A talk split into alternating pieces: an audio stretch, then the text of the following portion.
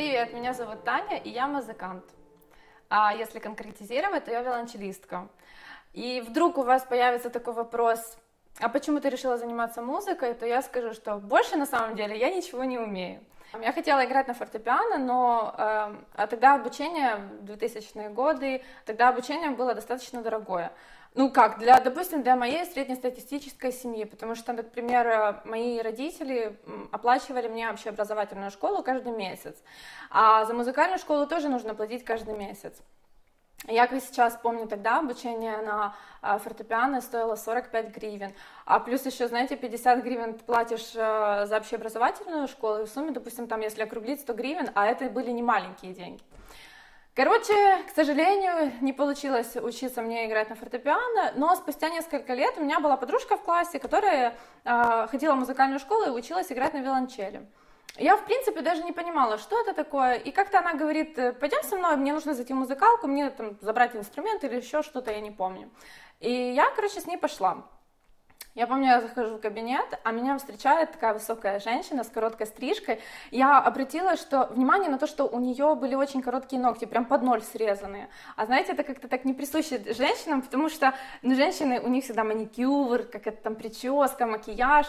А тут я вижу, такое маникюра нет. А, и она мне задает вопрос, эта женщина, а ты хочешь учиться играть на виолончели? А я говорю, да, а что это?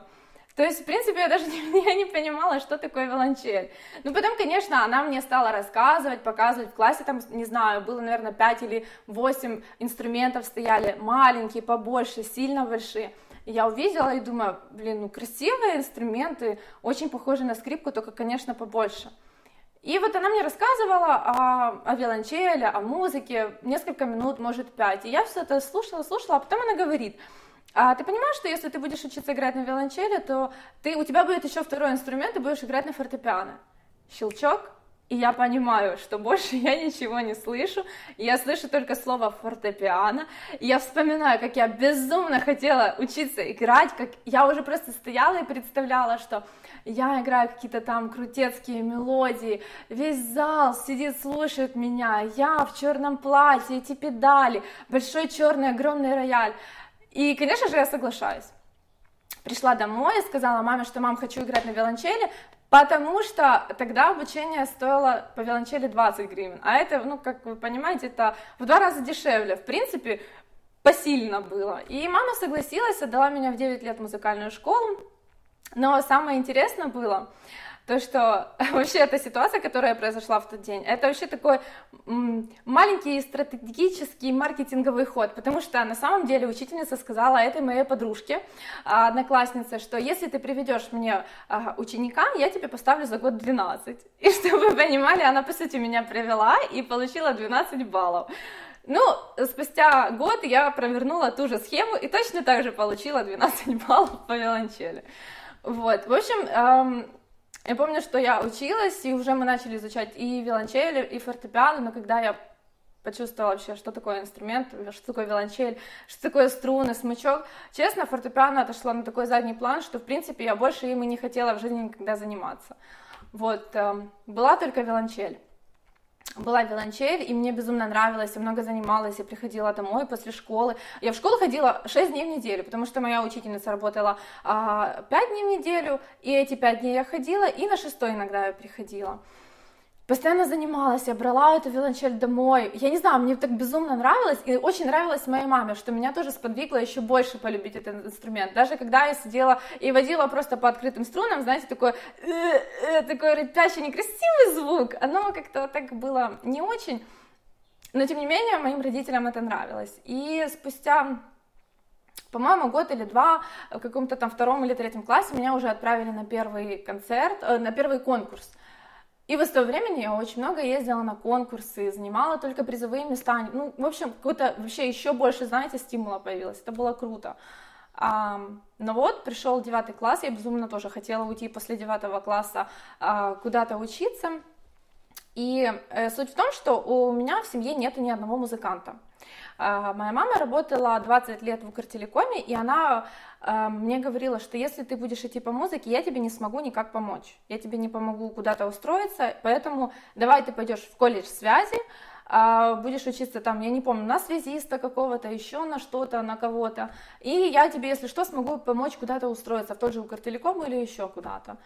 Честно, а, я сплошной гуманитарий. Для меня математика... Я безумно любила математику, но я ее вообще не понимала. Я вроде все делала по этим схемам, и ничего не получалось. Все время все было неправильно. Физика, химия — это вообще для меня дремучий лес. В общем, я понимала, что э, связать свою жизнь с математикой, которую я не понимаю, это просто, это крах всему, это отвратительно. Э, но благодаря тому, что я ездила на конкурсы, меня заметила одна педагог из музыкального училища. Вот, и она предлагала мне поступать. Предлагала поступать моя же учительница по виолончели, но мама была такая непреклонная. Когда вот так сложилось, что меня все решала мама, когда я была маленькая, потому что они были в разводе с папой. Я жила, естественно, с мамой. Вот, и она говорила, что нет, нет, нет, я тебя не пускаю, ты не будешь ни в коем случае поступать. В общем, э, терроризировала мою маму я, учительница и педагог с училища. В итоге а, так произошло, что где-то за месяц или за полтора мама сказала, окей, поступай в училище, если ты поступишь на бюджет, будешь учиться, если нет, тогда будешь делать то, что я сказала. Но и мне ничего не оставалось, как поступить на бюджет. Я поступила на бюджет, а, проучилась 4 года, Потом поступила на бюджет на бакалавра. Проучилась еще 4 года. А потом поступила на бюджет на магистратуру. Проучилась полтора года. И в сумме я училась игры на виолончели вот вместе со школой совсем 17 лет. 17 лет я отдала своей профессии, которая мне приносит удовлетворение.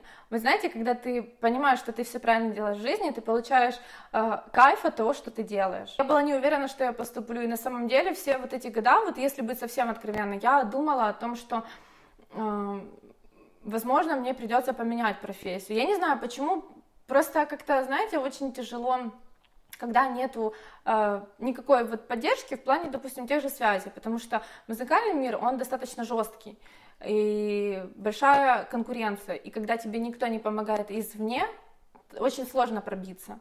Но, тем не менее, вот у меня по воле случая, когда мне было 18 лет, я была на третьем курсе музучилища, мне предложили работать э, учитель, учительницей в музыкальной школе по классу виолончели.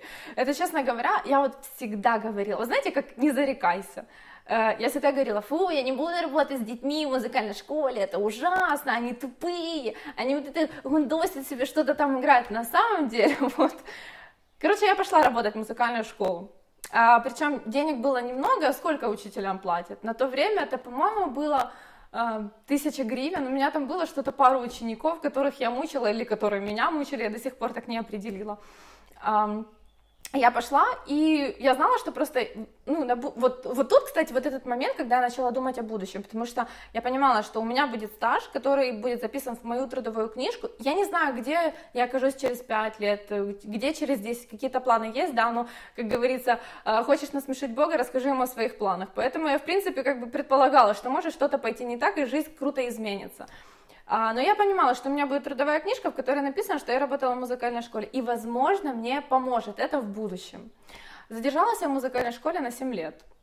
А до этого я помню, что да, я же кричала, что не хочу работать. На самом деле я кайфовала от своей работы. Она дико безумно, просто ультра тяжелая. Это очень тяжело работать с детьми, потому что Потому что нужно искать подход каждому ребенку, потому что каждый ребенок это личность, а, и все они разные, абсолютно разные. У каждого может быть реакция на одно и то же слово а, не такая, как у предыдущего ребенка. И а, какие-то, допустим, вот есть какие-то стратегии, да, какой-то план, как, допустим, научить ребенка играть на виолончели. Но он м, такой базовый и как раз как-то вокруг да около.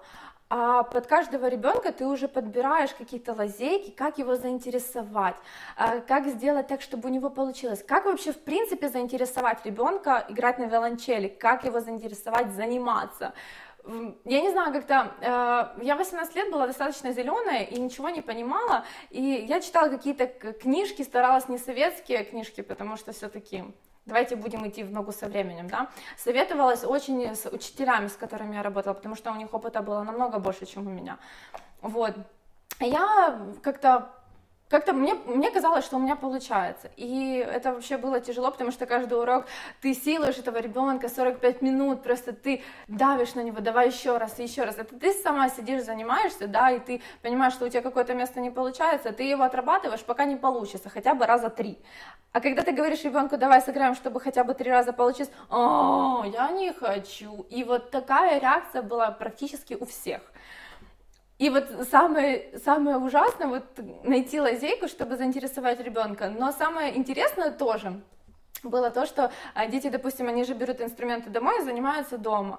А, и я всем говорила, не надо заниматься там по 6 часов, это, это трата времени. Достаточно будет позаниматься полчаса, но ты за эти полчаса сделаешь какой-то отрезок, а, с которым мы будем работать уже в следующий раз. И когда ребенок не занимался, вот все дети, как-то оно так складывалось, я не знаю, может, я втиралась в доверие к ним, но как-то так складывалось, что они приходили и говорили, там, Татьяна Олеговна, я не занимался. И мне, честно говоря, как бы я должна была злиться, но мне было дико приятно, что дети не боялись говорить, то есть я их не страшила, какие-то более дружеские отношения были. Э, и мы делали, опять, конечно, да, мы делали ту же работу, которую мы делали на прошлом уроке, мы делали на этом. Вот, но тем не менее были, были какие-то доверительные отношения. И самый фурор вообще работы был тогда, когда были экзамены или концерты. Когда ты работаешь с ребенком несколько месяцев или полгода над одним и тем же произведением, тебе оно уже надоело, просто не хочется играть. Ребенку надоело, он хочет поиграть какую-то игру престолов, понимаете, а ты ему даешь какой-то красный сарафан. И это, ну, понимаете, чувствуется разница, да?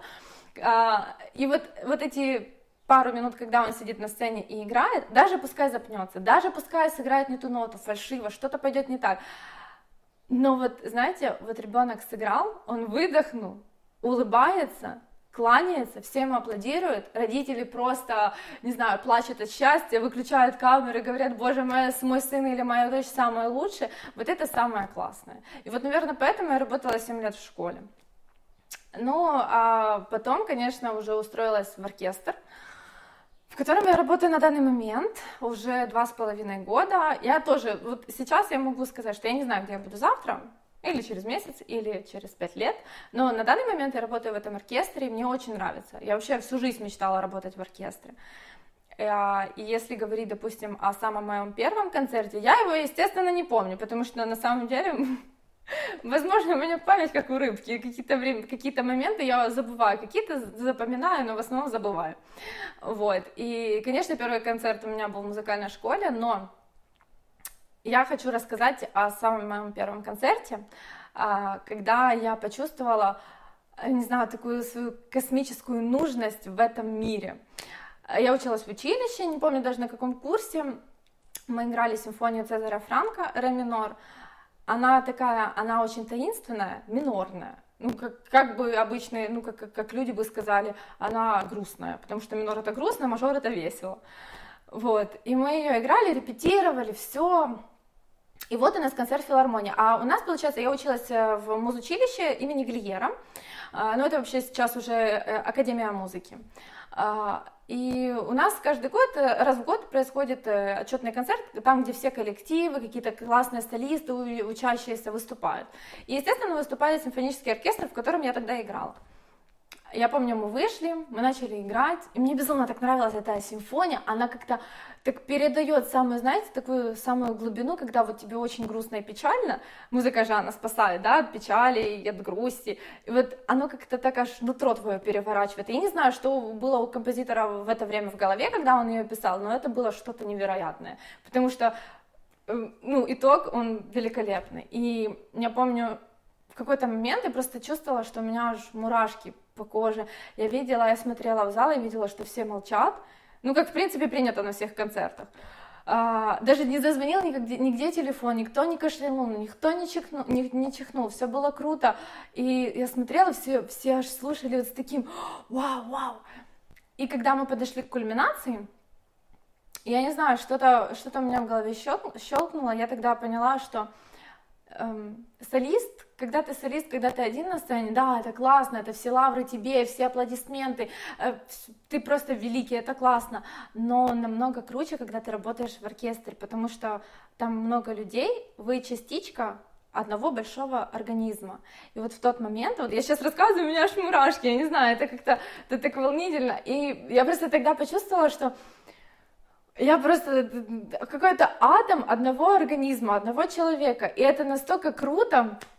Короче, вот я сейчас могу заплакать, но я не буду. Но в тот момент я прослезилась, и когда мы уже, вот кульминация, мы уже закончили, мы встали, весь зал аплодировал стоя, кричал «Браво!», на бис, что-то что в этом роде. А, я просто заплакала, потому что я не ожидала, что музыка настолько может трогать, и она прям вот все то, что там у тебя внутри где-то спрятано под семью замками, оно вылазит наружу, и ты понимаешь, что вот да, все-таки на самом деле ты занимаешься тем, чем ты занимаешься, это правильно, это круто. Вот. Если говорить вот о чувствах, о которых я рассказала, я рассказала о приятных, но бывают и неприятные чувства музыканта. А, например, э, я хочу рассказать, что чувствует музыкант, когда он ошибается. Он чувствует стыд. Ему стыдно, ему стыдно, неловко, некомфортно.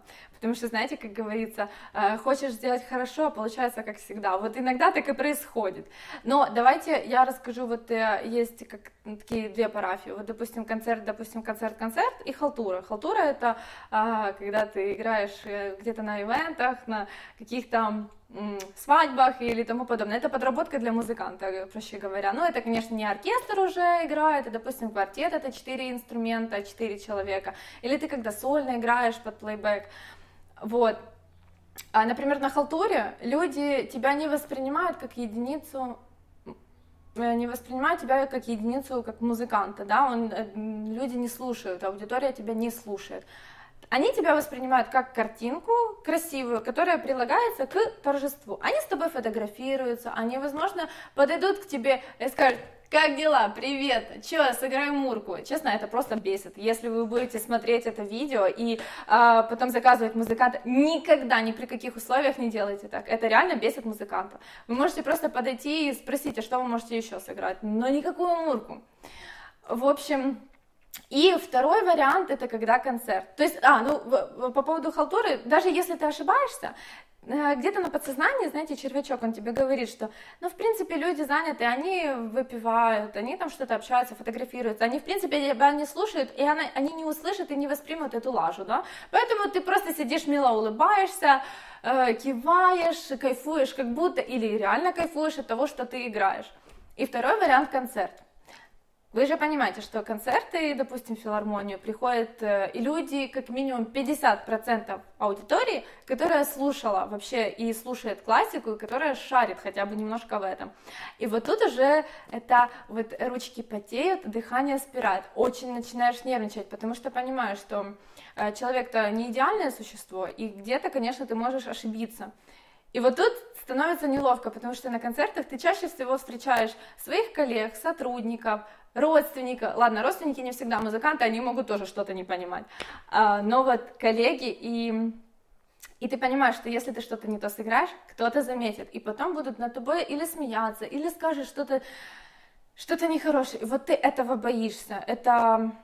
Но в любом случае, всегда э, как-то ты можешь эм, сгладить э, свою какую-то ошибку артистизмом всегда воспринимается то, что происходит на сцене, и картинка, по сути, и то, что звучит. И даже если ты где-то запнешься, но у тебя будет такой яркий энергетический посыл, ты вот хотел что-то сказать этой, этим произведением, и ты, и, и ты говоришь, и у тебя получается сказать, тебя люди понимают, то все забудут о том, что ты сыграл фальшивую ноту или не попал э, в конце пассажа на какую-то определенную ноту. Поэтому, в принципе, тут Тут такое двоякое. Еще, конечно, музыканты, вот, например, я вообще всю, весь, весь мир пропускаю через себя, и все, все, что происходит, все через себя.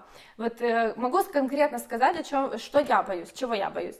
Я боюсь а, что я не буду иметь работу, мне не будет где работать, мне, у меня не будет заработка, потому что, допустим, сейчас вот было и продолжается карантинное время, благо я хожу на работу, мне платят зарплату, возможно, я не сильно бы хотела ходить на работу, хотела бы посидеть дома, но тем не менее мне, мне приносит удовольствие то, что я делаю.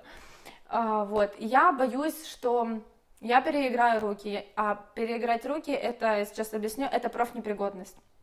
когда я училась в училище, я занималась, но я занималась неправильно. Мне педагог, к сожалению, не смогла объяснить, как это делать правильно. А, и когда ну, переиграть руки, это все мышцы, какие-то конкретные мышцы, они в очень сильном тонусе, и они ну, вот знаете, вот я сейчас опишу, просто ты занимаешься, допустим, часа 3-4, что-то делаешь не так, у тебя рука зажимается, ты прям пальцами шевелить не можешь, а потом, спустя несколько дней, ты не можешь поднять вот так руку, потому что здесь все болит, и настолько дикая адская боль, она как будто стреляет изнутри вот так вот. А, я тогда лечилась несколько недель, мне делали ОВЧ, электрофорез, э, я ходила на массаж, мази какие-то, не месила, это было реально тяжело. И на самом деле это был самый страшный момент в моей жизни, потому что я понимала, что вдруг я не вылечусь, вдруг я не вылечу свои руки, я не смогу заниматься музыкой, потому что играть я просто не могла, мне было дико больно. Вот, и это тоже один из страхов, мне кажется, всех музыкантов, переиграть руки. А, есть еще, конечно, такой страх, эм, ну что-то случится, допустим, с руками твоими, да, твой аппарат будет не способен работать. А, я сейчас расскажу историю. Год назад а, я открывала банку кукурузы, даже года уже полтора назад, я открывала банку кукурузы и порезала средний палец. Да так порезала, что мне его зашивали. И я, честно говоря, безумно боялась, что я затронула какое-то сухожилие, потому что я не могла его сгибать, там были швы, я не могла играть, я пропустила целый месяц. Ну, чтобы вы понимали, музыкант это как спортсмен, нужно заниматься каждый день. Спортсмену нужно каждый день тренироваться, поддерживать тело в тонусе, мышцы, вот это все, это все понятно. У нас точно так же, мы каждый день должны заниматься. У меня э, такой инструмент, у меня не темперированный строй, и Э, на грифе это, знаете, как, это не гитара. У гитары есть лады, и ты понимаешь, куда тебе надо поставить пальчик, и в принципе, типа, все хорошо звучит. Э, на виолончели нету вообще ни одного ничего, ты просто вот ставишь пальцы на вманя, и ты не знаешь, какая нота по сути прозвучит. Здесь уже, конечно, работает мышечная память. Для того, чтобы хотя бы приблизительно, да, играть чисто по, по соотношению к другим предыдущим нотам, это нужно тебе, допустим, одно и то же место играть по раз сто, чтобы твои руки запоминали, куда тебе нужно ехать, потому что мы же не только тут играем, мы, допустим, отсюда можем приехать в самый конец грифа, и ты только Богу молишься и думаешь, Господи, хоть бы попасть на эту ре, когда попадаешь, конечно, уже такой думаешь, о, круто, круто, но тем не менее это очень важно на самом деле. Вот, и, короче, я не могла тогда играть целый месяц, и я очень боялась, потому что задетое сухожилие, это, это не шутки, это все, это вот, допустим, палец уже, он, он рабочий, ну, он будет работать, все нормально, я смогу там держать и сумки, и всякое такое, но, тем не менее, не смогу играть. Вот, это тоже такая серьезная проблема. Плюс, э, например, у музыкантов тоже, если эм, они духовики. Просто про духовиков я струнница, а есть духовики, о них я не смогу там четко и конкретно рассказать, потому что я не знаю их особо специфику. Вот. И у меня, допустим, выскакивала здесь егрома. Это такая штучка, которая выскакивает э, на э, косточки. Это профессиональная. Она выскакивает, куда-то пропадает от, э, э, от интенсивности, допустим, занятий. Э, ее или вырезать, или не вырезать. На самом деле, вот просто каждый музыкант боится именно этого. Это самое страшное. Э, и просто, просто боишься потерять свою профессию, не только потому, что ты потеряешь заработок, а просто ты 17 лет учишься. Для чего? чтобы заниматься этим всю жизнь, ты хочешь дарить людям счастье, потому что музыка, на самом деле, она лечит. И это, это язык, на котором говорят все народы, без перевода. Понимаете? И поэтому ты просто боишься потерять. Это музыка, это ты, ты боишься потерять себя. Иногда бывают ситуации, когда музыкант заболел и не может играть на концерте. А, такой даже был пример вот э, в филармонии а, у меня просто там работает мой педагог, который меня учил играть, а, мой третий педагог. А, и он рассказывал, что должен был приехать солист. Вот честно, я не помню откуда. Мне кажется, что с Китая это было просто как раз примерно ситуация перед э, случаем с коронавирусом, вообще карантином всемирно тотальным. И должен был приехать солист, но что-то там, по-моему, границы начали закрываться. Короче, солист не смог приехать. И в таких случаях э, оркестр, все, конечно, решает это дирижер, главный э, главный вообще сам худрук, а, они просто делают концерт, то, в то же время все происходит, только единственное, что уже не с этим солистом и совсем другая программа, которую, допустим, уже оркестр играл, переиграл, просто как повторяется. Такие ситуации бывают. Также бывают какие-то форс-мажорные ситуации, допустим, когда а, на сцене во время выступления рвется струна.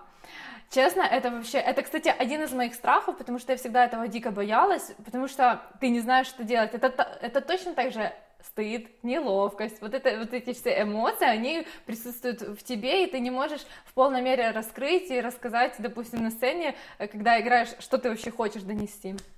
Но, а, допустим, если ты солист, а, лопается струна, рвется, ничего страшного, ты просто встаешь, кланяешься, уходишь за сцену, меняешь струну побыстрее. В это время, конечно, ты нервничаешь, можешь расстраиваться, просто молить Бога, чтобы больше такое в жизни с тобой не происходило. Выходишь на сцену, как будто ни в чем, ничего и не случилось. Кланяешься и садишься и продолжаешь. Просто такое, по-моему, было Жаклин Дюпре, это одна из самых великих виолончелисток вообще в мире, она, к сожалению, умерла. Ну, у нее такая ситуация была, она просто что-то там отшутилась, типа, о, со, или там порвалась струна, она встала, ушла, э, поменяла струну, пришла, и все, все окей, она продолжает дальше. Ничего страшного.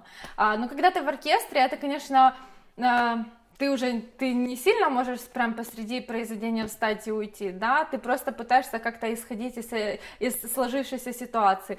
Ты можешь постараться сыграть э, ту же партию, которую, которую ты должен сыграть, но, допустим, на других струнах. Если нет, тогда просто моли Бога, чтобы это никто не видел и не слышал. Вставай тихонечко и затком, затком, затком за сценой меняй струну, а уже потом, когда, допустим, в антракте, или если это конец вообще концерта, то это вообще супер, ты просто собираешься и уходишь домой. Uh, ну, я, конечно, шучу, ты должен все равно выйти, ты просто меняешь струну, и как ни в чем не бывало, ты выходишь и как продолжаешь э, делать свою работу. Uh, что недопустимо, это когда ты начинаешь второй раз. Ты выходишь, вообще э, концерт это такое, это дикая ответственность перед собой, перед композитором, э, чье произведение ты играешь, перед своим педагогом, перед дирижером, перед аудиторией, перед всем, просто перед всем миром, потому что это реально большая ответственность. И очень важна настройка. Например, я перед каждым концертом до сих пор нервничаю, хотя я их сыграла очень много. Тем не менее, мой способ успокоиться — это смеяться. Я много шучу и много смеюсь, и много и громко смеюсь. Иногда это назойливо и нервно, у меня дико потеют руки, я не могу себе найти место, но вот такой у меня способ. Это, допустим, когда я работаю в оркестре, когда я играю концерты с оркестром. Но когда я, допустим, играла сольно, особенно когда я училась, мне нужно хотя бы минутка или две побыть одной, просто настроиться, просто ни о чем не думать, спокойно посидеть, э, даже продумать, что как, где я сыграю, что бы хотела я сказать, продумать это все и спокойно выйти, настроившись на сцену, улыбнуться и отпустить ситуацию. Потому что а, когда ты нервничаешь, это нер... вот эта нервозность, она передается в зал. А это, знаете, как-то не сильно хорошо, когда аудитория тоже вместе с тобой нервничает, вместо того, чтобы тебя подбодрить. А, хотя некоторые, кстати, используют такой способ, эм, чтобы расслабиться на сцене, они представляют зрителей голыми. Честно, я такого никогда не практиковала и считаю это очень странным, но тем не менее. Так вот, о, о теме второй раз. Э, я не помню, по-моему, год назад или несколько лет назад э, симфонический оркестр нашей консерватории давал, давал концерт. До сих пор я не знаю, что там пошло не так. Может, дирижер что-то не так показал, или просто никто не понял, как куда вступать. Но, к сожалению, оркестр начал второй раз. Это то, чего допускать в принципе нельзя. Ты должен просто платить себя и постараться начать сразу. Если не получается, честно, это провал. И вот лучше бы не доводить ситуацию до провала. Нужно знать свою партию, настроиться. Вот, вот все, все эти советы, которые я сказала, их нужно применять. Спросите ли вы, нужно ли поддерживать дружеские или хорошие, в принципе, отношения в коллективе? Конечно же, да. Вы, когда работаете, я не знаю, в офисе или где-то еще, вы же с коллективом нормально общаетесь, правильно? Вот и у нас точно так же. Мы, помимо того, что мы играем, мы тоже разговариваем. А, да, обязательно, потому что я уже упоминала о том, что музыканты это очень конкурентоспособный народ. У нас конкуренция сплошь и рядом, вплоть до того, что даже если вот ты устроился в оркестр, очень допустим, нужно просто удержаться хотя бы на своем месте, а в идеале передвинуться ближе к дирижеру, потому что вот если говорить просто о точках, допустим, в оркестре, вот у нас а, главный, допустим, дирижер. Дирижер это, вот если сравнивать, мы же все знаем, да, мужчина, он видит все глобально, женщина все видит в мелочах. Так вот, мужчина это дирижер, женщина это оркестр. Но это в моем восприятии вообще. А, потому что э, дирижер, он слышит все, что происходит на сцене, все, что происходит, что играет оркестр, и он подсказывает, э, как кому куда играть, какая партия должна быть главнее, где сделать пиано, то есть тише, форте, громче, у кого где тема, где ее нужно пропустить, чтобы слушатель потом услышал эту тему. А не знаете, обычно там контрабасы и виолончели играют какие-то картошки, но это длинные ноты или такие пум-пум-пум. Если ты слишком будешь громко играть, то а, слушатель потом не услышит тему, которую играет тихонечко где-то там скрипка. Вот поэтому вот это все говорит дирижер. Ну, естественно, он дает тебе э, ритм, в котором ты играешь, и вот он тебя запускает, а ты уже, как, как женщина, ты видишь все мелочи, ты должен сыграть все, что у тебя написано в партии, у нас прям все дотошно, все композиторы, они такие дотошные, не все четко писали, просто возьми и сыграй, плюс еще послушай дирижера. Так вот, после дирижера главный человек в оркестре, это первая скрипка, это концертмейстер оркестра. Um, как сказать, вот понимаете, есть вот как э, э, две стороны у одной медали, да, вот э, или оркестр играет по дирижеру, или оркестр играет по концертмейстеру. Это все, конечно, зависит от профессионализма дирижера. Бывает так, что дирижер абсолютно непонятно показывает доли, куда, как играть, и тогда все поглядывают нервно на первую скрипку, которая уже вот так вот кивает, просто волосы, скрипка, смычок, смычок, волос рвется, но он показывает первую долю как минимум, чтобы все понимали, как вообще куда вступать. Вот. И вот, вот эти два самых ключевых таких персонажа в оркестре. Ну, а у каждой группы, у каждой струнной группы, у каждой духовой группы тоже есть свой концертмейстер, по которому ты тоже ориентируешься. То есть, по сути, а, когда ты играешь, ты должен смотреть на дирижера одним глазом, вторым смотреть в ноты где-то взять третий глаз, который будет смотреть на твоего э, концертмейстера, э, четвертый глаз, который будет видеть, в принципе, всю в целом картину, и уши, которые должны слышать абсолютно все и всех. Это тоже очень важно, поэтому это на самом деле вот это очень сложная работа. А когда, знаете, на репетиции ты себя чувствуешь на расслабоне, все окей, ты там играешь, ничего не заморачиваешься, но приходит концерт, ты нервничаешь, хоп, и все глаза и уши закрываются. И вот, вот этого нельзя допускать. А, по поводу концертов, как известно, сейчас у нас карантин во всем мире, конечно же, в Украине, и как из э, этой ситуации э, выходят вообще оркестры. Наш оркестр, я работаю в радиооркестре, э, в заслуженном академическом симфоническом оркестре радио это телебачение Украины. Вот. Значит, и, естественно, наша основная деятельность, это мы делаем записи в музыкальный фонд Украины, какие-то коммерческие записи, это все понятно. Ну и, конечно же, онлайн, не онлайн-концерты, а раньше у нас наши концерты все транслировались по телевидению. Сейчас же мы, в принципе, э, чувствуем себя прекрасно, потому что мы точно так же делаем записи, которые мы делали, и мы точно так же снимаем концерты. Только единственное, что они уже онлайн. У нас нет аудитории, которая, сидят, э, которая сидит в зале. Наша аудитория просто за камерой. И вот э, мы уже несколько концертов так записали. Сначала мы делаем, конечно же, звук, мы записываем звук. Ну, если говорить так совсем конкретно, у нас первая запись была, мы писали звук и картинку э, все вместе в один день. И съемки были безумно длинные. Мы писали, мне кажется, 8 или 9 часов. Это было реально тяжело, потому что каждый кусок ты должен перезаписывать. Где-то какая-то камера там, может, не сработала или еще что-то. Мы как-то э, плохо сыграли. Это все и звукосниматели идут, э, и микрофоны, картинка, но это тяжело. Потом мы сделали проще. Мы сначала записываем звук, потом мы записываем картинку. А, ну и, конечно, это уже по времени намного быстрее все протекает. Запись, допустим, длится в, среднем, это смена, а, ну, две, допустим, да, если это там целое произведение, трехчастное, какой-то, допустим, концерт, который мы записывали. Потом двойной концерт Баха а, для двух скрипок. И мы записывали его несколько смен, то есть 4 часа. Ну, чтобы вы понимали, допустим, оркестр работает 4 часа в день. Это одна такая, знаете, одна из прелестей вообще моей профессии, потому что ты 4 часа отработал и дальше занимаешься своими делами. Нет, конечно, у нас все табелируется, мы работаем целый день, потому что у нас потом еще групповые репетиции и занятия сам с собой. Сидишь и играешь. Вот, но тем не менее, общая репетиция, она 4 часа. Где-то бывает 3 часа, где-то бывает 5 часов, если сильно слишком много материала, а концерт уже на носу. Ну вот и мы записывали, значит, несколько смен сначала звук, просто чтобы было идеально. Перезаписывали каждый кусочек по несколько раз, э, чтобы действительно, потому что и оркестр, чтобы все группы хорошо прозвучали, нигде никакая лажа не звучала, и солисты, естественно. А потом мы уже за одну смену быстренько записали а, видео. И это на самом деле продуктивнее, и мне кажется, как-то круче.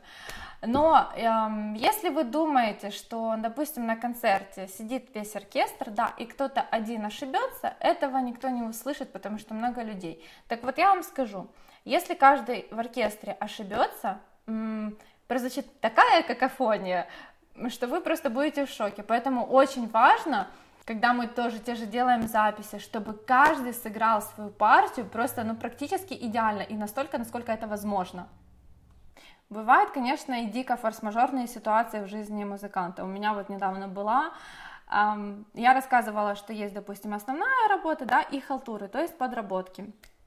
Так вот, значит, была э, у меня запланирована халтура, за которую я должна была получить, ну, супер много денег. Я так ждала ее, просто невероятно, я вам серьезно говорю. Э, и вот я уже давно отпросилась, еще за недели-две, наверное, я попросила, чтобы меня отпустили именно в этот день. Но был один нюанс. Именно в этот день у нас э, на работе был концерт. Ну, это, естественно, онлайн-концерт, то есть сразу по телевидению, звук, все вместе. То есть это, ну, у нас все концерты такие, они все очень важные.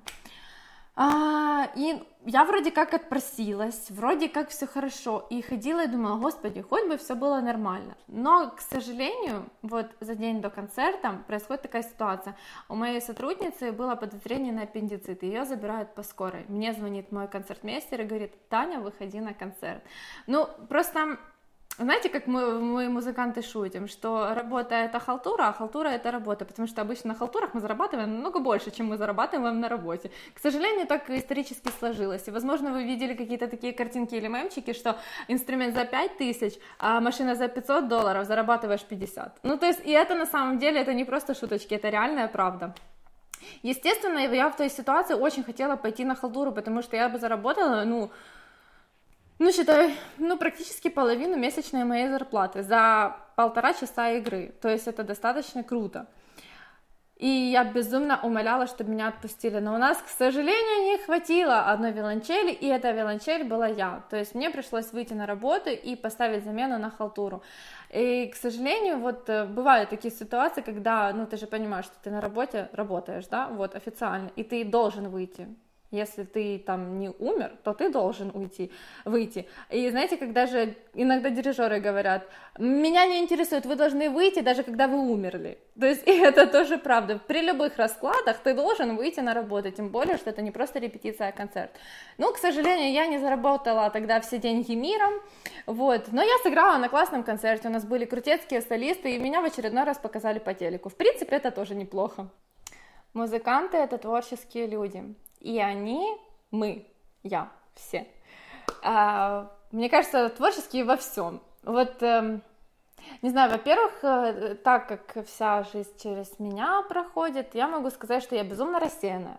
Я теряюсь во времени, теряюсь в пространстве. И это, ну, я не знаю, как-то это, мне кажется, для меня нормально. Рассеянная вот в бытовых каких-то вещах но очень почему-то сосредоточенная на работе. В принципе, даже это мне на руку. А, но, тем не менее, музыканты, так как, вот, знаете, вот этот... Эм, у них вот это творчество, вот этот кусочек в каждом человеке у них хорошо развит. Каждый музыкант, у меня уйма просто знакомых, которые круто, просто невероятно рисуют, которые занимаются лепкой, делают вообще как посуду, вы понимаете, но для меня я не умею делать посуду, но я рисую и я срисовываю.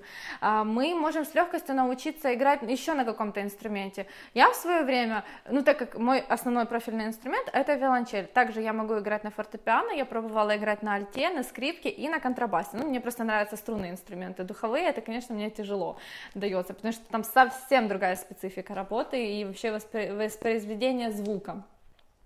Вот, но музыканты, они творческие, и вот э, если говорить конкретно обо мне, и, наверное, мне кажется, об, обо всех, то э, музыканты — это э, люди настроения. Вы знаете, когда за окном плохая погода, у нас плохое настроение, и и плохое настроение, кстати, у наших инструментов. Что я заметила? Я воспринимаю вот э, мою виолончель как э, вот мою, ну не моего ребенка, это вот это она живая. Вот как хочешь, что хочешь мне говори, но она живая, потому что когда солнечная погода, когда тепло, лето, она просто потрясающе звучит. Я ничего не делаю, я просто ставлю пальцы, вожу смычком, она невероятно звучит. Но когда приходит зима, ей холодно, и она, у нее такой плоский звук какой-то, она мне не нравится, когда холодно, ей нравится, когда я укутываю ее еще в одеяло, в футляр и еще в одно одеяло сверху.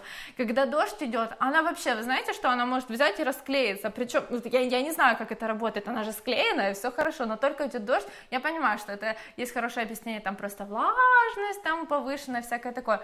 Но я вам серьезно говорю, ей не нравится, когда идет дождь. Ну, потому что мне тоже не нравится. Как-то мы с ней слишком похожи, может быть, я отражение ее или она отражение меня, не знаю, как это работает. Так вот, у нас все работает по погоде.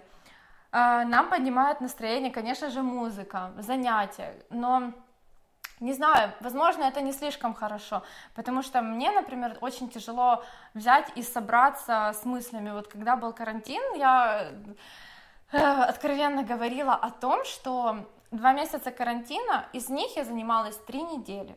Причем, что я же упоминала, да, что музыкант должен заниматься каждый день, чтобы поддерживать форму.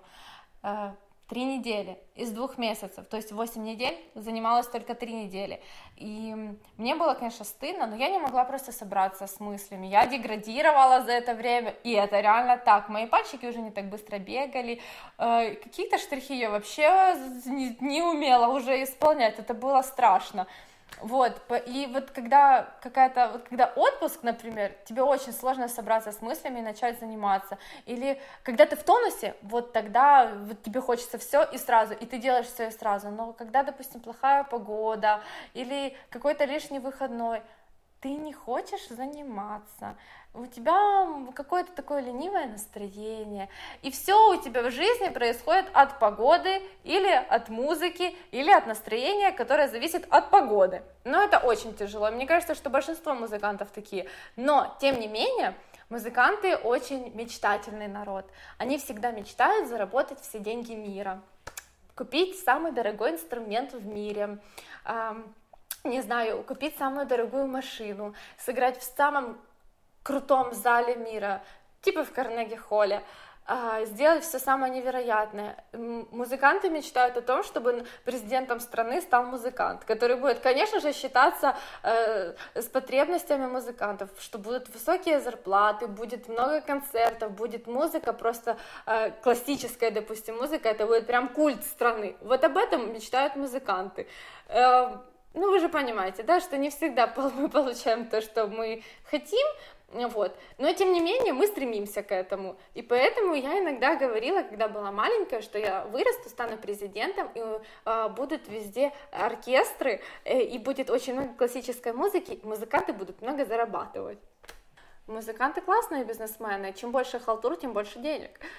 это, на самом деле это вообще э, это гениальное умение продать себя, потому что там, допустим, сделать качественное видео, качественный материал, э, фотографии и умение это преподнести. Когда ты встречаешься с заказчиком, недостаточно просто сказать, «А, я очень классно играю, и мой коллектив супер классно играет, мы вообще самое лучшее, у нас есть все, берите нас. Этого недостаточно. Ты должен показать, во-первых, как минимум выглядеть прилично, да, вот, а, а во-вторых, рассказать немножко, э, ну, как, как бы я это видела, рассказать о сотворении твоего коллектива, где вы уже играли, э, какую музыку вы исполняете, и самое интересное, какую вы можете исполнить музыку. Ну, естественно, это не мурка, ну, желательно, чтобы это была не мурка, но очень часто, допустим, хотят услышать там Битлз или, я не знаю, Игру престолов ту же.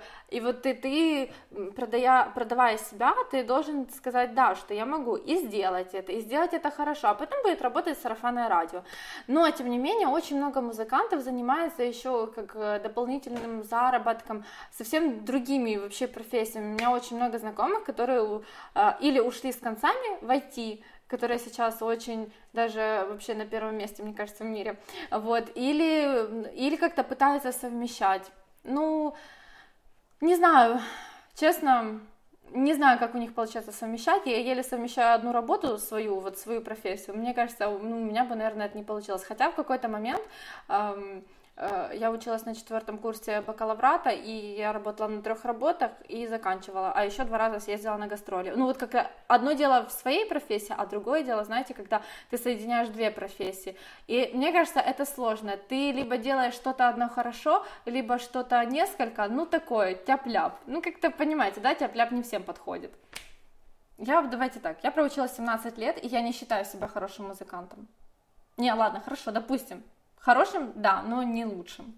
Вот, и для того, чтобы, допустим, как минимум устроиться в оркестр, а, тебе нужно выучиться, ну, не будем, допустим, брать там а, музыкальную школу, возьмем 4 года в музыкальном колледже, 4 года э, бакалавра, бакалаврата и полтора-два года магистратуры. В сумме получается 10 лет.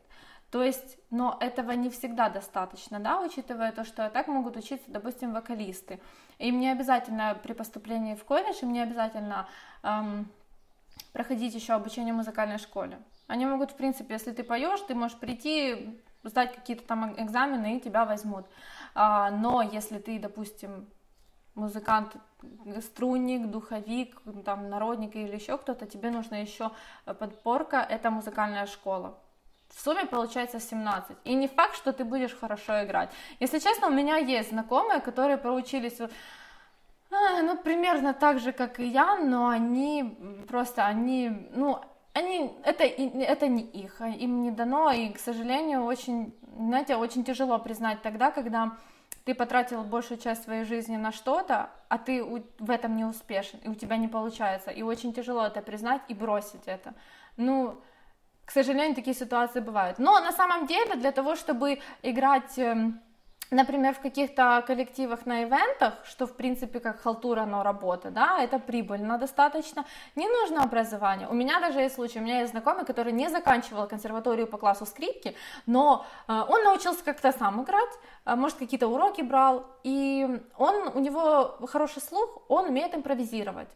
Э, он умеет импровизировать, слухач, и он любую мелодию может снять. В принципе, ему этого достаточно. Он собрал себе маленький коллектив, скрипка, виолончель, гитара. Может, там еще какие-то ударные бывают иногда. Хорошо себя продает и работает вот на таких ивентах, э, э, на халтурах вот таких, и хорошо себе зарабатывает. Но у него нет образования, но он не сможет работать в оркестре. Это тоже, ну, как э, очень важно, какую цель ты хочешь преследовать. Работа в оркестре или просто халтурки или что-то в этом роде. Музыка — это язык, на котором говорят все народы, и его переводить не нужно. И если... Мне кажется, что вообще музыка может сплотить народы избежать войны, и как-то я вообще в это верю. Если убрать музыку, то, мне кажется, все умрут весь мир умрет, честно, потому что музыка, она развивает человека как человека, как личность, она развивает эм, чувство ритма, ну знаете, такие вот какие-то мелочи, там чувство ритма или э, слух, это, ну, это все в мелочи, а что-то глобальное состоит из мелочей, правильно? Вот, и если, я не знаю, просто если музыки не будет, ну, мне кажется, я умру, и музыканты точно умрут, а это, извините, уже большая часть, ну, не большая, а большая часть нашей земли, как бы, вот, ну, я не знаю, просто без музыки как-то тяжело. Знаете, когда бывают... Вот я уверена, что как минимум хотя бы у одного человека, который смотрит это видео, найдется такой период жизни, когда очень тяжело, какая-то депрессия или что-то случилось. Возможно, кто-то умер из близких или потерял работу, не знаю, расстался с любимым человеком, чего-то лишился, да, а, то музыка тебе помогает ты, да, пускай это как-то смешно звучит, но э, те же э, фразочки, что она сидела у окна, пила какао и слушала музыку и думала о нем. Ну вот же, пожалуйста, понимаете, да? То есть это реально так работает. Тебе музыка помогает справиться с какими-то проблемами. Ты уходишь совсем в другой мир. И ты находишься, получается, в своей закрытой комнате, сам с собой пытаешься э, решить какие-то свои проблемы да, в голове. Точно так же музыка может э, и тебя вытащить с какой-то депрессии, как-то тебе помочь, ты можешь поплакать, и тебя попустит, правда, правда. Или, например, когда у тебя хорошее настроение, но ты еще хочешь лучше, ты включаешь классную динамическую музыку. Я не говорю конкретно сейчас про классику, я в целом, в принципе, меломан. Я не особо люблю классику, и мне вообще очень странно, что люди ходят слушать классические концерты. Зачем? Зачем вы это делаете? Ладно, это, конечно, шутки все, но э, я люблю ее играть, слушать, честно, не очень. И а я люблю всякие такие, ну, другую, другую нормальную музыку, которую слушают люди, от которой у меня а, здесь что-то происходит, от которой мне хочется посмеяться, мне хочется поплакать или просто не плакать, или просто послушать, покайфовать, подумать о чем-то своем. Под музыку вообще легче думается на самом деле. Если забрать музыку, то человек останется один, останется сам с собой. А это тяжело. Хочется, знаете, когда тебя закрывают в комнате, в которой э, ну, утеплили так, что не слышно ни одного звука. Звука, да? Вот музыка-то состоит из звука, как если что. Эм, то без звука человек может сойти с ума, если будет находиться там, по-моему, я, я не помню, ну там, допустим, час. Ты вообще ничего не слышишь. И ты сходишь с ума. А вот так как музыка состоит из звуков, то ты тоже можешь, получается, сойти с ума, если ты не будешь слушать музыку. Поэтому, конечно, да, музыка это это очень важный вообще момент и фактор нашей жизни, без которого вообще никуда нельзя. Слушайте музыку, ходите на классические концерты, любите и будьте любимы. Я не знаю. Все? Блин, ну не надо было говорить, я не знаю, да? Ты не обрежешь нормально. От фак. Да хорошо, давай как-то по-нормально. Пушка. Короче, что я могу сказать? Слушайте музыку, ходите на концерты, на классические концерты, не на классические концерты. Любите и будьте любимы.